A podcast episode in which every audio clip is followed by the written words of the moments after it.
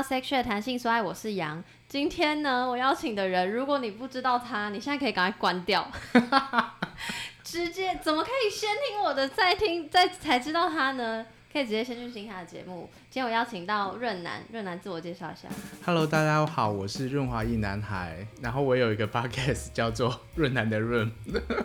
对，所以就是如果你真的不知道他是谁，拜托你现在真的可以按暂停。你太夸张了啦！不是，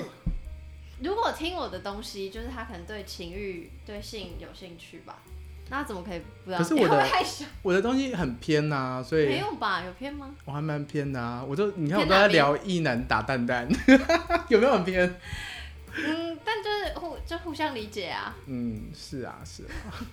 好，我我也是，就是听杨的节目很久，他一出来我就有听，哦，吓死我！我说你不要乱讲，大概十年前。你知道你是多大的前辈？就在哎、其实我根本不知道有没有情欲界这个名称，可能没有吧，有吗？没有。不过那可的确可以感受到，就是整个情欲的社群，因为科技的发展有一些不同的改变。嗯，而且我我不确定你有没有 follow 到，但你没有 follow 我也完全没有关系。但我真的是从做节目开始，呃，应该说做节目之后才越来越 open minded。啊，有有，我我有 follow 到你在聊你的新经验的一些，你是指这部分吗？呃嗯哦呃，就是身体经验的生理、哦，overall 生理跟心理的。OK OK，然后然后应该说，我其实大学，我觉得可能是因为同温层的关系，所以我大学就知道你嗯，的称号，你这个名字但我也不会特别去看你的部落格啊。抱歉，第一个问题就是也算是给还不认识你的听众多一点介绍，嗯就是为什么你会有这个称号，为什么叫润滑一一男孩？OK，这个要讲到二零零九年还是二零零八？野草莓那一年，二零零八。好，十一年前，你真的知道多前辈？没有啦，其实可是那个时候我也是怎么讲，应该是说，呃，我在高中的时候其实就开始蛮积极的参与一些同志运动，然后呃，比如说我高中的时候就有创一些地下社团，嗯那个时候还是所谓的奇摩家族，哦，哎、等一下，但我有用，哦，OK。没事，我们没有很远，其实。OK OK，只是你踏入情欲的那个比较早。嗯。嗯，好，继续期末家族，然后对对对，那个时候我其实就因为开始有自我认同，就是男同志的自我认同，然后就开始跟家里出柜啊，然后就是面临一连串的。我高中的时候出柜，然后当年很厉害耶，对当年其实就很像是电视剧大家想象得到那种出柜场景，就是妈妈在沙发上面哭，然后爸爸很生气，然后在什么就是祖先排位前要打我之类的。对，当年是这个样子。我光想象我都很想哭。那个时候很倔啊，我其实个性非常非常的倔，就是从那个时候就开始思考说，为什么，就是我不过就只是个男同志，为什么我要面对这些事情？为什么我爸妈要面对这些事情？因为我知道他们并没有做错什么事情，可是他们确实也是因此而难受，对，所以我就开始那时候高中我就开始想。也在追求一些知识上面或者是行动上面的解答，嗯、因为其实我给你的访纲，因为我、嗯。我事先给润南访纲，那我给你访纲上面其实其实我一直很想要有同志这一块，嗯，毕竟比如说我身边非常非常多同志朋友，跟我觉得这块就心理上也是很重要，不不管心理或生理啦。然后，但我又觉得我们可能没有那么多时间讲。可是你刚刚既然提到了，我就很想要继续问，就是，可是你当初怎么会觉得，呃，因为你刚刚说你又没有，你只是同志，你又没有做错什么事情，怎么会爸妈不接受这样？可是我我我身边比较多朋友反而是那一种，就是他就会有点像是觉得我我怎么会是同志？嗯嗯，我我一开始其实也有，我大概小学五年级的时候，突然、我就有意识，对，就会发现说，哎、我好像不一样。我在看片子的时候，小学五年级看片子，请问您看的是？就是彩虹彩虹那个什么彩虹频道对对对对小学五年级看彩虹频道对。然后我就发现我很兴奋，或者是我专注的怎么是在男生身上，然后甚至是投射在就是跟男生互动的那个角色。对，你是自己一个人在看彩虹？对我自己一个人在看。然后是刻意去转转，道，对啊，刻啊。刻意去转，就是去嗯什么意思？就是长眉要怎么会无缘无故小学生会转到？啊就哦都会好吗？知道那个东西好看呐、好像也是 make sense 好。对啊对啊，就半夜偷偷在那边看啊。嗯，对，然后就是会意识到说，哎、自己好像不一样。然后我很快的就有自我认同，就是说，哦，这不一样，好像也还好这样子。然后后来就是慢慢的，一直到国中的时候才，呃，就是那个认同跟实践才结合在一起，才开始就是说，哦，有跟男生发生关系，或者是知道说，哦，自己喜欢男生这样子。那选择出柜这件事，因为我觉得当时没有很多资源，嗯，嗯而且我又在乡下，对，就更更黑。我还说对，但有有有礼貌吗？啊，有有啊，就是嗯，因为我觉得要出柜这件事情非常困难，就是我不知道，因为虽然我我我没有我不是当事人，但我听很多朋友的例子都会觉得，就是那是要靠那那也是要靠，比如说他的朋友们，然后有很多出柜的经验或干嘛，等到你听到那么多故事，你才慢慢有那个动力，或是有那个勇气去嗯。做这件事。只是我想说，你当时怎么会就觉得啊，选择要出柜这样子。对，或是这是一个什么样的契机吗？还是嗯，的确算是契机耶，就是那个时候的状态，就是青春期非常叛逆，然后一直想要证明自己，或者是自己想要了解自己。哦。所以那个时候，我不但成成立社团，然后会办活动，嗯。然后我爸妈同时又是管得非常紧的那，我爸妈都是教育界人士这样。哦，对，所以就是，可是我们关系其实又是好的，嗯。所以我很懒得，呃，一方面很懒得伪装自己，嗯。另外一方面其实又渴求他们的认同，嗯所以在某一次他们偷看我信件的之后，我就就算就，爸直妈也很高接出轨。招哎，他们对啊，我们从从国中开始就是叠对叠，然后对后，后来就决定说好，那就直接讲这样子。嗯。对，那经历过这一段，然后高中毕业考上大学就离开家嘛，然后就延续的这种某个热情吧，就觉得说想要为呃同志社群做一点事情，或者是不想要。呃，让跟我一样的小同志们长大过程当中必须面对这些压迫，或者是不舒服。我觉得那个成长过程是是不愉快的，是有点痛苦的。然后所以到了大学，我其实不是一开始就念台大，因为我一开始是念呃张师大的特殊教育系，嗯然后在那边的时候认识了很多朋友，就是做也是关心性别的朋友，所以我们就在师范体系成立了第一个性别相关的社团叫做是性酷社 （Gender Queer）。啊，当时学校有有啊，很反弹啊，而且那时候刚好是呃性别平等教育法开始实施不久，嗯然后我们就拿这个法去跟学校说，课职组说我们要成立这个社团，依法学校应该要提供，就是给我们成立这样。嗯然后那时候的课职组组长还说什么啊，这个法的目的就是要让呃那个怀孕的学生可以上课之类的，哈对。，Excuse me，对，然后他就说：“那你等我退休吧。”然后、呃、他隔年就退休了。哦谢谢，谢谢 对，然后我们那时候就我就开始意识到说，奇怪，为什么性别这件事情，或性或者是同志这件事情，是一件那么呃不是一件那么顺的事情，他他必须要面对很多阻碍，对为什么，我就很不懂。嗯然后就受到阻碍，我就开始很试着想要去突破它。然后呃，我我可以补充一下，就是后来我为什么那么积极的，就是这几年的事情，近代的事情，就 参与守天使啊，或者是讨论障碍性，是因为我在那时候念的是特殊教育。我一边在念性别的理论，同时一边在念障碍的理论，然后就发现说这两者其实有很多共通之处，这样子，所以我我这也影响了我后来的发展。嗯我因为我一点都不想当老师，所以我后来就毅然决然就转考转学考到台大社会学。嗯到台大社会学就告诉自己说啊，麦克布这五 A 不 A，好好认真念书。结果就是到学校之后就发现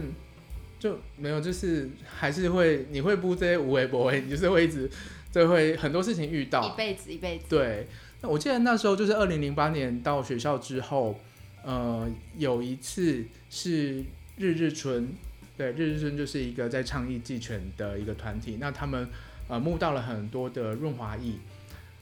他们太多了。就是一些短消品啊，就是快过期、过期的一些润滑液，他们就打电话。他们募这些润滑液的目的是要给一些发给一些留英阿姨，让他们在工作的时候可以不会有一些工作伤害，因为有些阿姨年纪比较大，然后自体分泌可能就比较不足这样子。那他们募太多，他们就打电话给我，然后就问我说：“哎，有没有需要学校社团有没有需要做卫教啊，或者是大家需要可以拿去用？”那我就联系了一些北部的性别社团，然后大家就去拿润滑液，然后去去不管做什么也好啦。那我就想说，哎，那我宿舍其实也可以放啊，所以我就放了一箱润滑液在我的宿舍房间的鞋柜上面，然后就在 BBS 上面。对，那我们是 BBS 年代，现在都是低卡吧？我也不懂低卡哦。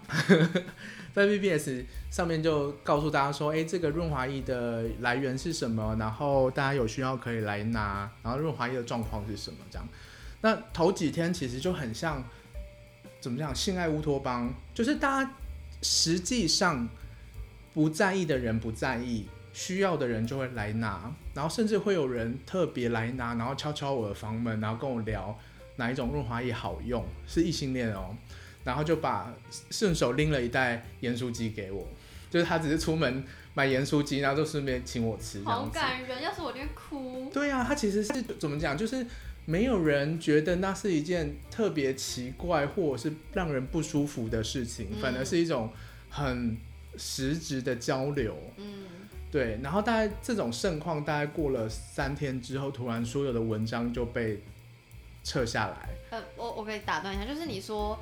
像乌托邦那样，所以你当时预期，因为人家拿盐酥寄给你，也是你意料之外的，所以你预期是可能会有点反弹，还是会你一当时是想设想说会很冷清吗？还是我其实是就是设想说大家有需要可以来拿，我也没有想要做成一个什么很大的活动，没有，就是需要来拿。诶，有人不止拿，他们也放。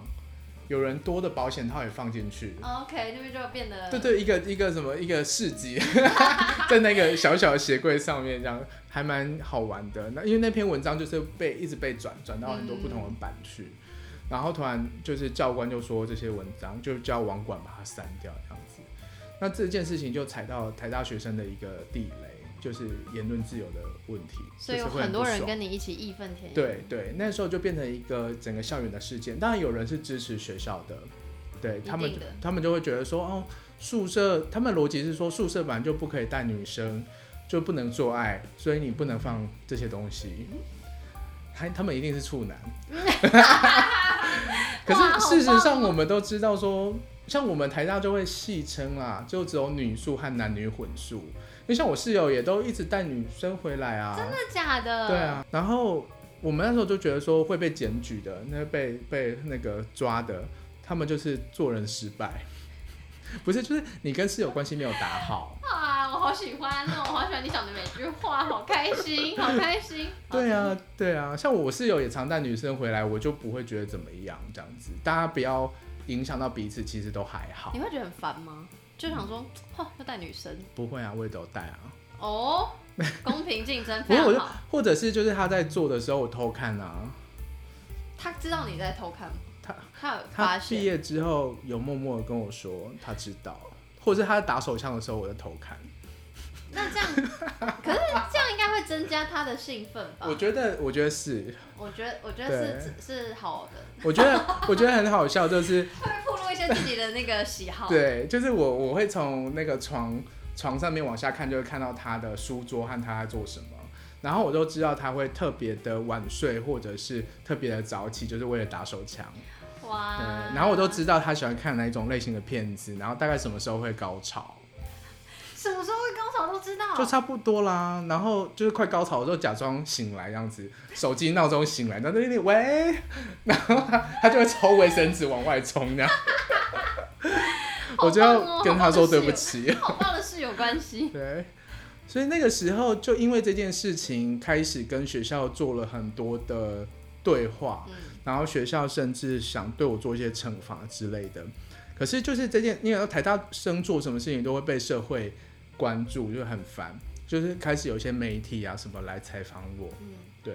然后我在那个时候很更深刻的理解到性这件事情，它就是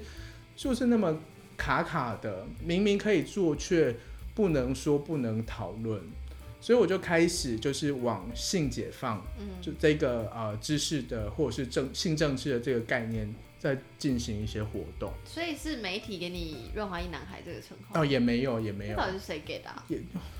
可考吗。好像好像就是默默的就这样用。那你会 enjoy 这个称号因为当年还是男孩的时候还蛮 enjoy，现在我都很难，你知道，刚好我是润滑一男孩，我都心里都会觉得啊不好意思让大家觉得怪怪的。这不是很好吗？你就是不管到几岁都是男孩啊，所以你才改说润男是的的原因，是因为你不想自己自称自己是男孩，是不是？就是有一点吧，但我跟听众说，他保持的非常好。谢谢 谢谢。后续你说你办了一连串的活动，嗯呃，那个时候我就进入生智会，就是那管理那栋宿舍的会长。嗯那那个时候应该是说，跟校园里面其他的异义性社异义性社团都有很多的结盟，因为这件事情其实都是背后是同同样的，就是那个权力关系是什么，学生和学校的权力关系是什么，嗯。性其实就只是其中一个面向。然后那个时候，呃，这件事情发生了之后，很多的异义性社团也都跳出来支持我、帮助我，然后才我也开始加入了很多呃学校的学生性的组织、学生自治的组织，像学生会啊，对，然后就发现说，哎、其实有就是占据一些位战斗位置，我觉得是蛮重要的，所以我就跳下去选了生智会会长，然后我们就开始去改变那个那个空间怎么使用的方法，比如说我们刚好要改建，我们就把厕所原本隔很多间。然后把间数变少，空间变大，就可以三四个人一起洗 哇，好哦之类的。对，就是改变一些空间，让大家可以有更多的讨论，而不是由上而下的被规范，而是由下而上的把那个那个文化和那个规定去塑造出来。那个时候是我比较常在做的，那性质是其中的一个部分。我记得我有看你的，因为我先做功课，我有看你，完了忘记是一六年、一七年去一个演讲还是什么，反正录音的录影照相的那一场。有全程录影的，跟顾啊，顾广义对一起的，对然后你有讲到，就是我觉得有一个活动超酷，就是好你好像说什么，反正你后来最后就是搭帐篷那个，哦，对对对，就是女宿呃的世界性别友善宿舍，对对对对对对对对对，久远到就是大脑都没没办法马上想。我觉得那超酷的，觉得像在校园里提倡这件事情，校园就是社会的缩影嘛，嗯，所以你在校园里做这些运动活动，其实大概就可以看得出来，你等你到社会做这件事情，或是唱提倡这些东西，会有什么样的反应之类的。是的，嗯，那那你觉得，哇，你说超哎，零八年，十年，十年，十多年前的事情，对。你现在回想起来，你觉得当时的呃身边的朋友，或是当时当时的媒体给你的反应，跟你现在你做了这么多十多年来，你觉得社会大众反应有什么不一样吗？还是觉得其实都一样，没进步？我觉得进步是一定有的，可是这个进步，我可能只是推动这个进步的小小的一部分而已，因为嗯同时之间整个社会都持续的，很多人在不同的领域都在做自做努力。嗯哼，那我必须说，因为只是刚好是台大学生才被关注到，那嗯。我不见我不觉得他对整个社会来说真的有推动到什么事情，嗯。可是我觉得对台大校园本身累积了一点点，让后面的人可以继续往前走的东西。嗯，因为我也不是呃凭空而来一个真空的状态去做这些事情。像做性别友善宿舍的时候，其实在很早之前就有学长姐他们都在做了，嗯我只是拿他们的东西继续往前进而已。嗯，我我很喜欢你刚刚讲的感觉，就是有点像什么种子的感觉吧，嗯，就是呃，像我同时也觉得哦，因为我是正大的，所以我也觉得台政其实有好，不要讲台政，台北学校相对于其他县市来说更有资源，嗯，没错。但但你看看，就是我是什么今年一九年才开始，我也不要说什么踏入情欲界好，就嗯突然自己那边搞一个小企划这样，然后开始就啊好像很有趣，然后做研究。然后我在做节目之前，我相信你可能大概知道，就是我也是会一直自我谴责的人。然后我是你做很多功课啊，对，就是。就就是我是在做，我是有点做功课，然后我当时只是想说，哦，我就做功课，顺便跟大家分享，然后一直就是到，因为你真的做功课，你就会像认更深入认识更多人，比如说你或是跟其他很多组织或团体，就会知道哇，原来台湾其实有这么多人在为这件事情努力，嗯，只是我就想说，我明明是已经算属于有资源的人，我怎么还这么晚？我大学都毕业这么久了，然后才才意识到这件事情，所以那我就也想要成为一个小小的种子，就是，所以近期我就。呃，我自我上一集有跟我访问小薇，我不知道你知道她，但我跟她提到说，我做节目以来心境转变，就是以前会想说我想要学习新知识，所以我上网随便查一个跟性相关的单词，比如说高潮，比如说自慰。对，就是很很就随便就查查，那总是会有一些资料嘛，然后跟朋友讨论，就这样。但我就觉得一一很怕三，二是我不确定它可以到哪里，它可能就是娱乐程度这样。那我现在就是比如说我会想要开始访问很多人，也是觉得想要把那个种子的力量扩大，也也是也是这个原因，对。太好了，我们一起努力，好正向，怎么变这样？啊、好，第第二 part 我是想要问你，就是其实你刚可能有稍微讲到，因为我是想说你什么时候才开始对于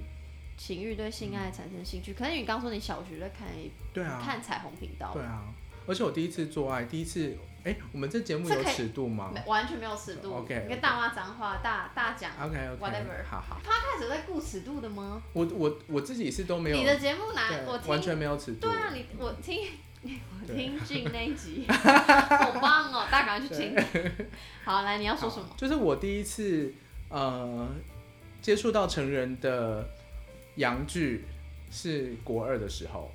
怎么认识？哎、会不会太低调？不会这个超超有趣的经验好来请说个我真的觉得这些机会都在日常，所以大家要好好的就是。要有敏感度，就是我大概，因为我从小就是我是练游泳的，嗯虽然看起来现在很胖，没有，他是壮，他是壮。我就是，然后我很常去游泳池，然后有一次冬天，我和我妈去游泳，就是那种社区的那种游泳池，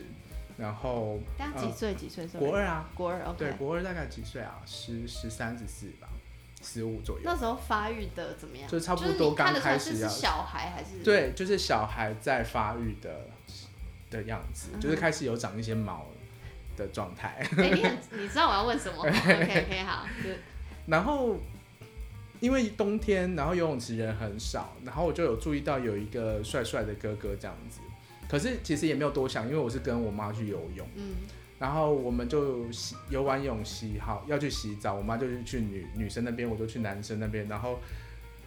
呃整个隔间都没有人，就只有我，然后突然旁边就来了一个人在，就是其他都空荡荡，可是他就选选在我旁边，当下就觉得有点有点就是兴奋，或者是是要发生什么事情了？你确定不是你想太多？我就觉得有一点我想太多，或可是我后来回想，当下可能真的没有办法想太多，因为你没有任何的脚本，你不知道会发生什么事情，哦你脑袋其实是空的。嗯。然后你知道那个隔间呐、就是有个大概二十公分的高度嘛，嗯你可以看到旁边，他就把屌伸过来，他就就是蹲在那边，然后打手枪给我看。可是我根本那个时候不知道旁边是谁，因为我先进去了，我不知道是谁到我旁边。等一下，所以他是有雷达到你，我后来有问他说为什么你，对，他就说他也不知道，可能看感觉吧，可能他就说我好像在看他，对，然后我有一个小朋友可以好欺负吧，那我不知道，当时看的是那个想法是什么？就是很兴奋，可是我又不知道我该怎么跟他互动，对哦，不知道怎么反应，我要摸他吗？我要叫他过来吗？还是什么的，完全不知道。所以就这样僵持了一叫他段时过来间。是什么意思？过来。对你要过来吗？打开门这样子。然后僵持了一段时间之后，就是我妈在外面叫我，上风景，对然后他就把他就站起来，然后用清健口香糖的纸写了他电话号码，然后递给我，天哪，好老派的浪漫哦，真的很棒哎。清健口香糖。然后嘞，然后嘞，然后我们就开始聊天，然后就知道说他是他是同就是我们同乡啦，他是这边的人，只是他在台北念书，大学生，我们大概差了十岁吧。就聊聊聊聊聊聊，然后他就就聊到性这件事情嘛，我就跟他说我完全没有经验，他说那你想要试试看吗？我就说好。我们大概在半夜两点的时候就偷溜出去，然后在家里对面附近的公园，然后就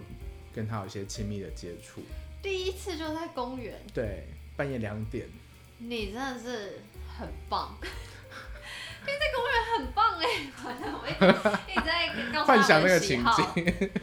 那但是你，所以你没有，你出去的时候没有觉得害怕，你就是很觉得想要尝鲜。对对，那时候你知道国高中生性的那个驱力是非常强的，嗯，对，他可以他可以让你做很多事情，我不知道，因为我我真的还好，可能是男生，我觉得男生在那个时候都是脑袋都是都是精虫，就是小时候就是爸妈是就是念书念书念书，然后老师就是就查到他就在男生们在看 A 漫，嗯然后女生们就会说，哎、就是你知道，啊所以我真的那时候完全，哇，那你那这个之后呢，就是对于性隔的天隔天上学的时候，我就觉得我跟你们不一样，骄傲起对来，骄傲起对来，真的 OK 会有这种感觉，就会觉得说哦，你们这些小小朋友，我已经不一样了，我做过爱了。那会会想要一直持续嘛？就是可是因为他他就是回台北念书啊，所以其实后哦，来互动就越来越少。对对对，那你会想要一直去寻找这样的体验吗？其实还好，因为我真的被家里管得非常严格，我的自由行动的机会其实很少。对啊，可是那你说，比如说你说当时都是精虫充脑的那个年纪，所以那会因为这件事情让你增加，比如说打手枪的次数或干嘛？还是是很分很开？因为我我就真的很大部分的男孩子，就是我问我朋友啦，就大家开始会打手枪之后，就是每天都会打手枪。所以这跟这个完全没有关系。对对，其实你就是每天都会打手枪。那那之在在之后嘞，就是你对于性呃之后的的性经验、嗯性的嗯认识，我会特别想问是，还有一个是就是，特别是同志的性爱，嗯，它是很我我不确定，因为对我来说，现在可能有很多资源大家可以搜寻的，嗯，可是，在当年我不确定有没有这么多的。就你怎你怎么知道要怎么开始？还是因为这个第一次经验，这个人就教你很多？其实没有哎、我那个时候也是很懵懂无知。我开始有比较丰富的性经验，也是到大学之后。对，就是离开家里，时间比较弹性，然后网络更普遍了。以前就是还会用，还是要拨接时代啊，就是我也经过拨接大家，很吵很吵的那个声音，半夜偷偷上网都不行，都会被发现。对。对，所以，所以你的摸索方式也是靠呃，比如说网络越来越普及，所以就靠网络跟实战经验。。对，就会开始约。那那过程中有什么阻碍吗？或者觉得心理的要调试的地方，还是还好，就是一直在玩，一直觉得很很棒这样。我我觉得是我自己比较大的阻碍是，我觉得跟整个同志社群有关系，就是同志社团对于身体的要求非常严苛，嗯，这句话是就是身材，非非常严苛啊。哈，因为真的啊我我有各种形状各种形状、各种形状 身的形的的的朋友，对而且各种同同志呃，我很多我比较多男同志朋友，女同志朋友比较少。但是我很呃，我有各种喜欢各种类型的男同志朋友，所以我还以为很多元。没有哎、其实其实大家的身材焦虑都非常大。你说就大家一定要去健身房这样？去健身房，或者是我这样回想起来，我从来没有。其实我体重增加了，大概从小时候到现在增加二十公斤左右，我可能在某个时期是非常标准或者是非常主流的。嗯可是我回想起来，我从来没有一刻觉得自己身材是好的。，even 到现在，对，所以所以有的时候不约或者是不没有这些性的机会，都是不约是不约炮，不约炮，嗯。没有去约炮，很多是来自于自己给自己的束缚吧，就觉得我去约可能没有人要约我，或者是我可能去约了，对方可能也不会喜欢我这样子。嗯对，我刚才想的问题是，对于身材的高标准嗯跟跟我自己女性，嗯，我不知道我不知道我能不能代表女性，但是我在想有没有差异，就是对于身材高标高标准跟我我我以前就会觉得自己身体很脏，嗯就是以前不会享受自慰这件事情，嗯那有有可能有一很大的一一一个成分是觉得，可能觉得要不就觉得性是脏的，要不觉得自己身体脏，但我不是很确定这个到底跟，比如你刚刚说的同志社群的身材高标准有没有关系？我一直在思我一直在思考这件事。我觉得男同志的会变成这样子，一个原因是因为男生的，呃，我觉得跟男女的对比啦，就是说男生之间的性是更容易取得的，更更有机会，然后更快速，就是我们也不用前戏啊，也不用不用那么长的前戏，不用前戏怎么也能？是要啦，可是就是那个点燃的方式就哎、很前戏很，重要，对对对。不要听润男男同志也是需要前戏，那只是就是我们启动的方式比较容易，比较快速。嗯，对，两个人就是可能觉得可以，然后就就可以做很多事情这样子。嗯所以在这样的市场之下，嗯，你要就是简单反过来说，就是说，如果你能够挑的，你能够吃的其实很少的时候，你就不会那么挑。然后哦，我不我不是很确定这样理论对不对，可是我是觉得就是男同志的情欲市场，它变成一个比较快速及时的，比如说我们现在看男同志的交友 App，它就是很快速的划过划过划过，然后你一点开那个首页就是大概十二格这样子，然后全都是肉啊，嗯，对，就是大家对于欲望和对于就是互动就变得非常及时和片面。你身材如果不够好，你马上就是被划掉。嗯，对，他说就是这个文化就是这样形成。我觉得不管怎样啦，就是外在社群的现况是一回事，可是你对自己怎么去和平共处，也是另外一件一回事。所以我现在都很认真的在跟自己好好相处。这是首心灵节目啦。好了，但但至少知道，所以你你的阻碍比较像是身体认同，哎、有这个词吗？类嗯，似，对这种嗯。但是有随着经验的累积越来越好吗？我我我想要抱怨另外一件事，来来来，请说。就是做自从开始就是写部落格，就是开始有点像小网红之后啊，虽然我没有露脸啦，我约炮就变得有点困难。就是一就是一方面是说有一些人会想要跟我约炮，不是因为喜欢我，而是因为我有名，他他根本就不在意我长什么样子，嗯这个有点让人不爽。嗯然后第二个是他跟我约炮，他会跟我说啊，那你可不可以带什么玩具来？嗯，我懂我懂。这个也很不爽。就是我现在反而有一段时间很难认识新朋友，就是我我必须说，润滑一男孩这个角色跟我的现实生活其实不见得是一模一样的。我有刻意在塑造一些形象，我有刻意呃让一些东西为了更好传达，所以有刻意去塑造。对，所以我自己就会更焦虑啊，就是说，那我用润滑一男孩身份出去的时候，我就随时要保持那个样子。比如说跟朋友出去吃饭，然后有一些新朋友，他们就朋友就会介绍说，哎、你知道这是谁吗？这润滑一男孩哎，我就不能很自在的交朋友了，我就是要变成润滑一男孩。对啊，我就有段时间就交朋友很困难。我我点头如捣蒜，虽然我根本还没有多红。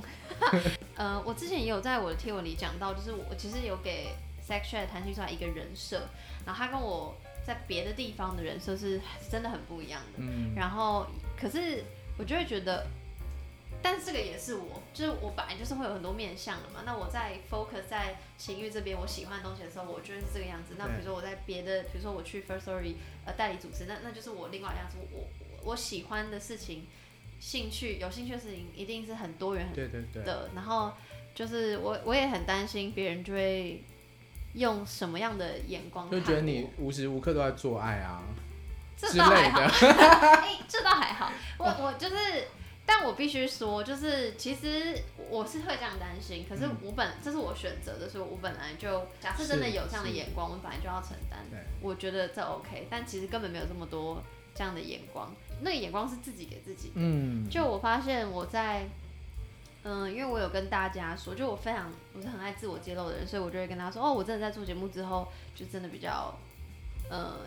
就是比较 open mind 就是很多东西都愿意去尝试这样。然后，因为我都会说我收山了，不约炮，但是，但其实有一个原因，可能是我担心别人会觉得，哦，我在做这个，我是不是应该要很厉害？嗯就那个厉害的是什么？对然后，然后我就会担心别人对我的评价。啊，对，然后就想说，他一定以为我很厉害，然后我我我搞不好我在床上就很懒呐、怎么会对，之类的？你连做爱都变成是，就是你必须要好好表现的事情，你不是很放松去享受过程。对我现在有的时候也会这样子，就偶尔我会丢到一些粉丝想要跟我约炮，然后我就问他说：“你没有看过我的人，你为什么想要跟我约炮？”他会说：“呃，因为我是你的粉丝，你是我的偶像，就是我是他的偶像，所以他想要跟我约炮，而且我感觉好像很厉害。”我就觉得压力好大，我就就已读不回。我只能说，就是真的，我们喜欢谈论这件事情，并不代表我们的。而且我觉得性这件事情没有什么厉害不厉害，你就是喜好，就你你你喜不喜欢看某一部电影，那就是个人喜好。而且有的时候是，就是你跟他会刚好很合，嗯嗯，或者是很不合，这个跟个人的技巧好像又是两回事。真的，我我会倾向于我的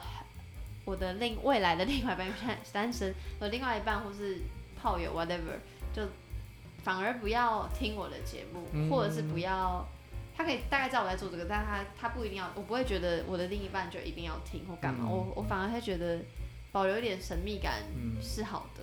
因为因为你好像很少在自我揭露吗？因为我因为你我听你访，因为你你的 podcast 都访问别人嘛，对对，然后所以当然是聊他们的故事比较多，然后你的部落格也是就是比如说你去，可能我看的比较后期，所以嗯都是你去哪里旅行，然后干嘛，然后只是稍微讲一下当下的状况，嗯，或是你用了什么产品，对。吧，比较是一个就是很很很现在的一个状况，你它不是一个呃含有性经验的心理的成长自我剖析的那个部分很少比较没。有那么是的，是的，因为我怎么办？我把自己搞成这样，我觉得能够这样子很认真面对自己的人很了不起耶，很不容易啦，也很勇敢。谢谢。刚刚讲的就是，你说你从开始写部落格，然后有点小红了以后，你会可能觉得有人跟你约炮，然后不认识你很烦，或是你有一些心理压力。然后，但你怎么会开始想要写部落格？先从部落格开始。OK，那个时候其实是我到学生会之后办了一个全校性，就是还在大学时期嘛，我办了一个全校性的性别相关的活动，然后其中一部分就是谈性情趣用品、谈呃情趣用品展，还有书籍等等的活动。然后我那个时候才发现说，哎，这方面的资讯其实很少，嗯然后也没有什么人在分享和介绍，可是大家是想要看的，是需要的，我就开始试着说，哎，那我来写写看。我除了写情趣用品的事以外，我同时还写了一些性知识，或者是我会把很多的想法偷渡在情趣用品的文章里面。对，比如说啊，我就写过前列腺高潮这样的文章。然后很有趣的是，我那时候还在学校住学校宿舍，我在写完之后大概两天，有个学弟突然就叫住我说：“哎、学长，我昨天在厕所试了很久都没有感觉，有没有？就是是不是哪里做错了这样子？”我现在还跟他保持良好的关系，是异性恋男生你。真的是普度众生呢。我是觉得说，呃，性教育一直没有被好好的教导，然后整个社会其实是让我们身体是很压抑的。即使是对异性恋男男生，他拥有很多的情色资源，可是他的呃被鼓励使用身体的方式却是很单一，嗯我觉得有一点可怜。嗯，对，那你当时会有想到有这么大的回响吗？还是你觉得那回想是慢慢累积的啊？因为我不是很确定当时的。其实是慢慢累积的，我就是慢慢写，慢慢写，慢慢写，然后觉得很有趣，嗯然后也开始被关注到了。嗯我是觉得那时候也是有一点成就感，嗯，对，然后马上就毕业嘛。我那时候有特别在思考说，那我毕业之后我还可以做什么？我用个人身份可以做什么？嗯所以我就持续写我的部落格，接着我跟一些厂商做接洽，然后办团购啊什么的，然后我就会把那个一些利润就回捐给一些性别社团。所以我跟一个 NGO 叫做台湾青少年性别文教会有合办一个所谓的校园性别平等基金，就是如果各位大学生或者是呃在学校做行动的人，不管是个人或者社团，你其实都可以去申请这个基金，然后办一点做做想做的事情。对啊，我说那个时候我的想法是说，我毕业了，我还可以做些什么，所以我就开始就是继续去写部落格，然后把这件事情继续累积下去。真的好感人。但是你当时在创之前就有呃，刚刚前面提到的担心嘛，就心理压力，没有哎、没有。然后是真的开始有莫名其妙的粉丝来约炮，你才会觉得，呃，这样就才会、哦。讨厌，好，那部落格之后到 podcast，你什么时候开始 podcast？去年才开始，那中间还有发生什么事吗？除了部落格之外，是一直写部落格。我其实很懒散啦，我大概两个月才一你篇文章办了这么哎、多那个活动，说在校园的时候，然后你又联系了这么多人，就感觉你是一个行动派。然后我现在就一直吃老本，就是我很喜欢办活动，我、嗯呃，像我现在也做了很多 podcast 的线下活动。嗯，就是我已经十二月要办第三场嘛，就是大家就是来学一点东西，然后来交交朋友。来最后让你介绍。好好，就是我觉得人和人之间的互动，我比较喜欢面对面，嗯，我觉得那个比较真实，尤其是我写。部落格到最后的的的那个矛盾点嘛，不然我怎么会觉得突然觉得想要面对？我觉得可能也是刚刚谈的那些焦虑，就是很多人用自己的想象在想象我，那不是真实的我。那如果大家有愿意，就花一点成本，就是踏出自己的房间，然后愿意跟我交朋友的话，嗯，我很乐意就是面对面的跟每个人互动。所以那去年开始 p 开是觉得文字有它的限制，想要尝试声音这块媒体吗？还是嗯，就是觉得还是要跟着时代一起进步。哦，原来是时代的部分。对，应该是说这个部分有几个层次，一个层次是，你知道 Twitter 吗？你有在用 Twitter？我没有在用，但我知道，那你知道 Twitter 很夸张吗？因为它比较没有限制啊。，对，现在就是各种，就是比如说你手机照相的功能越来越好，录影功能越来越好，然后记忆体越来越大，网络越来越普及，这些东西门槛刚好到，条件刚好到，整个情色的文化就变得非常蓬勃，很多人就是自拍，然后放在 Twitter 上面。那跟早期可能十年前在谈情色的东西的时候很不一样，所以我能够争取到的目光，其实在当时是比较大的，也比较容易。那现在愿意看文字的人很少，嗯，对真的真的，所以这是一方面。就是同时之间，我就觉得说，我跟那些十八岁的小朋友比脸蛋、比身材、比大胆可以，都不行。哦，他们行动力很高啊，拍片啊什么都很愿意。嗯，对，那我就想说，与其跟他们竞争，不如我来诠释他们。嗯所以我就开始有这个 idea，就是说我来评论或者是我来分析讨论台湾的一些性的文化。嗯对我不是跟他们做竞争，我们是一起，呃，我扮演另外一个角色这样子，我就可也可以扩大我的影响力去分析这些事情，这是一方面。嗯然后另外一方面是真的部落格文章文字这个东西真的是越来越少人看，越是越来越少人愿意看数据是不是？我会对啊，我会看，或者是就看到说那个图片太少，那个大家都很快就跳开，嗯所以我就想说，哎、那是要用 YouTube 吗？嗯还是有别的形式？然后又我就想说，用 YouTube 其实很多人呃会担心，就是说呃 Podcast 就单纯用声音，它的隐私性更高，嗯，相较于 YouTube，所以我后来就决定说，哎、那我来试试看做这个 Podcast 的节目。对，那你有察觉到，就是比如说不同渠道，比如说部落格或是 podcast 或是线下活动认识你的人，他粉丝群有不一样吗？还是你觉得差不多？看文章的人的面目比较模糊。因为没有模糊对啊，就是那个后台资料其实呃并不细致啦，嗯因为其实部落格的这个技术就是一直我觉得有点停滞很久了，就是没有在更新。嗯对，所以我我觉得比较少。然后现在又要让文章能够传递到每一个人的手机或者是电脑前面，又是另外一个门槛，嗯有点难。对，所以看文字，我觉得一直都有在下降这样子。对啊，可是我就会觉得说，写文字某种程度来说是我少数擅长的事情。嗯，对，所以我还是会想要继续写，而且我喜欢文字它的特殊性，就是它有很多幻想的空间，对，那是影像可能取代不了的，嗯。对，它还是，而且另外一方面是文字和声音，我会优先做这两个选择，是因为我知道我很多读者是视障者和听障者，嗯。我有一些听障呃视障的朋友，他们有跟我说过说，呃，就只有我的部落格这边，他们在描述情趣用品的时候，他们才可以理解，因为很多别的在介绍情趣用品都是用图片，嗯对啊，他们看不到啊。可是我文字可以描述，我有时候会写的很啰嗦，是因为我就一直把他们放在心上，就我想要让他们读文字的时候可以可以可以那些那个脑中的影像或者是理解这个东西可以更清晰一点。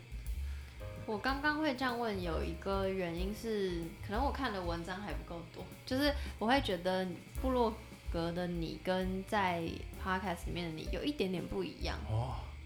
我我觉得啦，就是就是部落的你就是还很有男孩感，啊，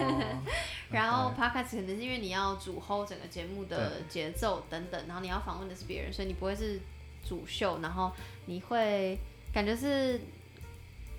哇，这样讲好吧，哥哥感好不好？哦，就是会，就是有一点不一样，嗯，对，所以我才想说，然后我特别呃，我自己的话也是，就是因为我现在是正规节目嘛，然后嗯我之前有在 Web App 上面有直播，嗯。然后因为人设虽然都是弹性出来，但有一点不一样，嗯。就像现在访谈或是之前做几集主题的，就比如说自慰啊、高潮一片，都是比较知识性的，嗯然后会想要告诉大家我哇我在网上查到哪些知识等等。然后但是直播的时候，因为直播就是深夜时段，然后大家就想要，我就觉得要嗨一点或干嘛，会想要有跟听众有所互动，所以就是比较 focus 在我的经验或来宾的经验，或是呃念那个听众们的经验，就会比较吵闹，就比较像私底下姐妹聊天、啊，什么野炮怎样怎样，就是你知道会会是那个人设，所以所以其实会，然后他们跑来我的 IG 或是 Facebook。就是会是不同的两群人，嗯因为我直播的、哦。的渠道比较连连到 IG，所以 IG 的人就会很热络，一直跟我对。这边讲一些比较像朋友在聊天。那因为我 Facebook 会分享很多我看到的文章或是影片，或是比较知识性的东西，所以会私讯 Facebook 的粉丝也是就会给我很长一篇说哦他们读到什么或干嘛干嘛，所以我会觉得哇是真的有两群不同的人，可能是、哦，可能是我自己这样的状态嗯嗯嗯，我也觉我也觉得很棒哎、嗯。我觉得，我觉得就是人本来就是有不同的那个样貌，然后性又更是，你看你要怎么去解读它，你要去玩它，它可以是很知识性，它也可以是就是很很幽默、很有趣，也都很很 OK 这样，所以我才会问你这样的问题。然后我接下来想要问的是，就是你从在学校发润滑液，然后一直到在学校办了很多活动，然后一直到创部落格，到毕业，然后不不不，然后现在做 podcast，你有觉得自己哪里不一样吗？我说想法上，对于对于情欲的想法，我做不到半年，我就已经变得很不一样了，因为我是预设你会不一样，还预设你的答案。我觉得对我来说，那个初衷一直都都还在，就是我希望可以让这个社会对于因为性或者是性实践而受到压迫的人，可以可以越来越少。所以我只是觉得说，以前在念书的时候，你可以想得很很理想，你可以很抽象的去讨论，可是你同时之间毕业之后，你就要面临很多现实的问题，所以我就必须做很多的选择，然后让这一件事情可以继续下去。其实我是想要请你跟大家解释一件事情，就是，呃，我也是我看到你跟就是那场演讲，然后你讲到性解放，对，然后其实我一直我那时候我我大概从我一开始就是也是做好玩，然后我到第五集那时候发生校园性别霸凌事件，那时候就突然突然觉得好像被感召还是什么，嗯就是会，然后我就在第五集的前面就我还录了一小段，就说我真就是很难过，就是都都二零一九了，怎么还会发生这种事情？然后就是北部的学校又大，好啦，跟跟跟地区很无关，但是我就觉得好像节目我做这件事情好像要更有它的意义或价值。然后那时候我就读了很多文章，吧吧，然后我就呃，好像是聂永贞在《女人迷》的一篇专访中被问到说，他觉得性别议题里面什么事情是他觉得最需要被解决或最他觉得最重要的，他就说性解放这样。嗯，然后那时候主编就很惊讶说：“诶，居然不是，比如说跟同志相关，他居然是性解放。然后就叫他解释性解放，然后刚好搭配上我看到你的那个演讲，反正你就是有解释性解放，解释很好。我想要，然后我就那时候我就一直用呃我的节目就是想要提倡性解放跟想要情欲平等这件事情，可我一直很怕我的听众对于这七个字很难理解，嗯嗯，想说来上一堂性解放的课。我我知道，其实最近这几年大家很常听到性解放，而且都是来自于就是然后萌萌方，就说那、你们同志运动就是性解放，然后都不穿衣服什么什么的。那其实我必须说，他们这么说也没有错。对我来说啦，对我来说，同志运动就是性解放运动。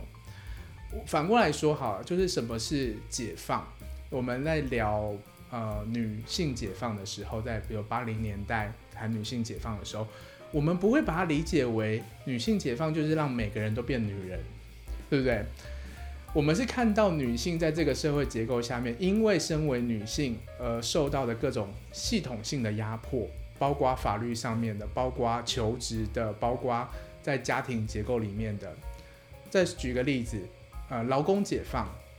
劳工解放的目的意义也不是要每个人都变劳工，他是看到劳工因为在资本主义的社会里面，呃，很多结构上面的问题受到了压迫，然后去让整个社会不管是资方和劳方都可以互相尊重，然后变得更平等的一个过程。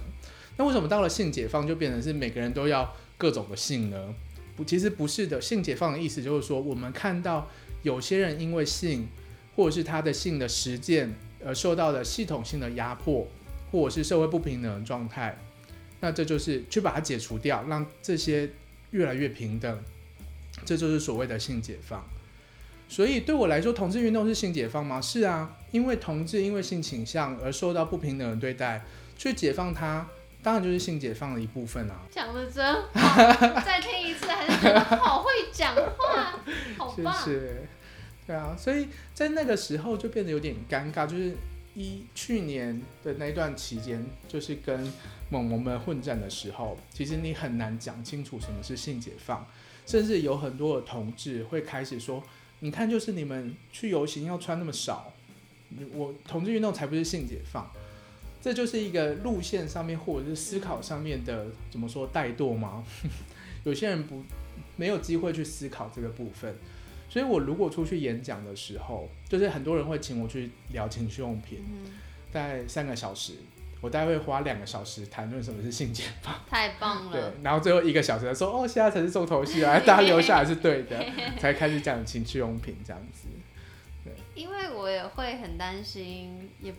就是可能以前的我看现在自己也会觉得，嗯，性解放就好像哦，一定要大家都一起来聊性哦，干嘛？就是我们现在就是要把裤子脱下来做，对哦对就是路边什么都要随便对来这样。对，但是其实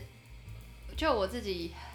很很解释的很烂，但我就会觉得性解放的意思就是应该就是我会。不管你是喜欢性不喜欢性，就是你是异性恋、同性恋、无性恋、双性恋，whatever，、嗯就是你是任何人，但大家都可以在自己舒服的状态下去理解别人，然后对，就是获得尊重，就这件就是理解跟尊重才是一切的根本跟真谛。嗯所以这就是我我我在这个节目现在想要传达的价值，然后也是为什么我会想要找开始访问别人，也是因为就觉得。哦，有那么多前辈在默默耕耘，然后，然后怎么？就是我，我想必，因为我的有些听众真的蛮小的，嗯有些还是在学生，所以我就觉得他们应该是不不会知道这么多人，所以我就想要想说借我的节目嗯可以趁机介绍我觉得很棒的人。我的 podcast 其中的一个目的其实也是这样，嗯。就是我觉得性其实它就是一个观察的视野。你看我谈那么多不同的议题，谈无家者就是游民我我，很喜欢那一集，，对，然后谈比如说 CCR 嗯嗯嗯，跟不同的国籍之间的交往互动，你从性这个角度切下去，你会发现好多很丰富的社会议题，嗯。很多不一样大家面临到的问题。嗯，那这些都是很真实的，那它就是去理解它，我们才不会去歧视，才有机会去看到更多元的东西。对啊，然后最后我也想要再次在节目上再感谢一次润南，就是润南的促成，我才有这个机会可以访问到守天使的义工们，然后就是其实就就那集也很好听。我我就是我就是一直以来都会，比如说我大概大学时期就会听过这些名字，是因为可能是同同一个同温层，但是都不会特别去了解，可能那个契机还没来，嗯然后所以这么早就知道手天使，但是我去我居然没有深入去理解，然后也是真的在做节目之前，然后才就是去看很多东西啊，巴拉巴拉，然后就觉得哇。真的是性的世界真的好大哦，嗯然后真的是大家都好不一样，但大家也都很一样，你知道你知道那个心情吗？嗯就是啊，反正 anyways，我就是很很深受感动，然后也很感谢越南的牵线这样子，不客气，因为我想说你关关心了很多，比如说障碍者，然后义工，然后跟呃之前你 podcast 访问无家者的的的信，你之后会你哎、你还有应该说我我这个问题应该要是我们还有哪些嗯，可以去关注的？是这这问题会不会不好？这样会不会刻意分化？我想一下，你觉得？我觉得不会啊。我我其实接下来还会访谈的一些题目是，我可能会呃。我原本预计啦，接下来想要谈很多跟政治有关的，因为选举季也到了，我想要去访谈很多的政治人物，跟他们谈一些性别的政策和议题，这样。可是都被打枪，啊因为大家的那个太忙，太忙，而且老实说，我的议题不讨喜，对他选票没有帮助。就是选后，我觉得有机会可以继续谈这样子。嗯。除了这些访问之外，我知道你有办线下活动来特别宣传一下。哦，我的线下活动其实我就是从我的访谈的内容，大家很有兴趣的，我就把他们拉出来。然后比如说我十二月这一场活动就是聊全交，就是大家可能听到全交会觉得哦，amazing，就是好像很遥远、很困难，真的很遥远，对可是 像我们的讲师，他就会认为说，其实权人的人和被权的人，其实是有一种很很亲密、很灵魂式的连接。等下等下，我我猜有些听众现在一头雾水，拳哪个拳来哪个拳？拳头的拳，拳头的拳，大家自己想象啊。对好对，就是而且是从后庭啦，就是从肛门这样子。那生理上面的爽是一定是有，那更多的是心灵层面的互动。嗯，对，那是一种像我们那个讲师，他是说那是一个灵魂的连接，这样。那我以前有听过他的一堂课，就发现说里面有很多细致的功夫，包括互动上面的嗯手的姿势，还有你对自我的要求。嗯，我觉得要玩到一般人做不到的事情，其实那个很多层次都是来自于对自我的要求。真的真的。对，所以在十二月的时候，我们就会办在台北。我们上一哎，场你怎么不讲一下时间？哦那个不是因为票也卖完啦，哦所以那有什么好宣传的？搞屁呀！就大家有兴趣的话，也可以再关注我的 IG 啦，活动我会把所有润南的啊、一切好，都撒出去，大家一定要关注他，拜托。对，如果大家有想要学什么样的活动或课程啦，也可以跟我说，我可以去找。好，因为时间就是有点太长，不然我还很想问其他问题。不过最后你有想问我什么吗？只能问一题的话，没有准备，怎么可以这样突袭我？没有啊，你没有问题也 OK 啊，我就可以顺顺利利结束这一集。无感是不是？你对异女没兴趣？好，算了算了算了，我们就到这边啊。好啦，我我真的会把呃那个润滑一男所有的那个，比如说部落格、Podcast 的连接，嗯，都放在，反正我会放在各种地方，大家记得去 follow。那我们今天这集到这边，谢谢，谢谢杨，谢谢大家，谢谢，拜拜，大家拜拜。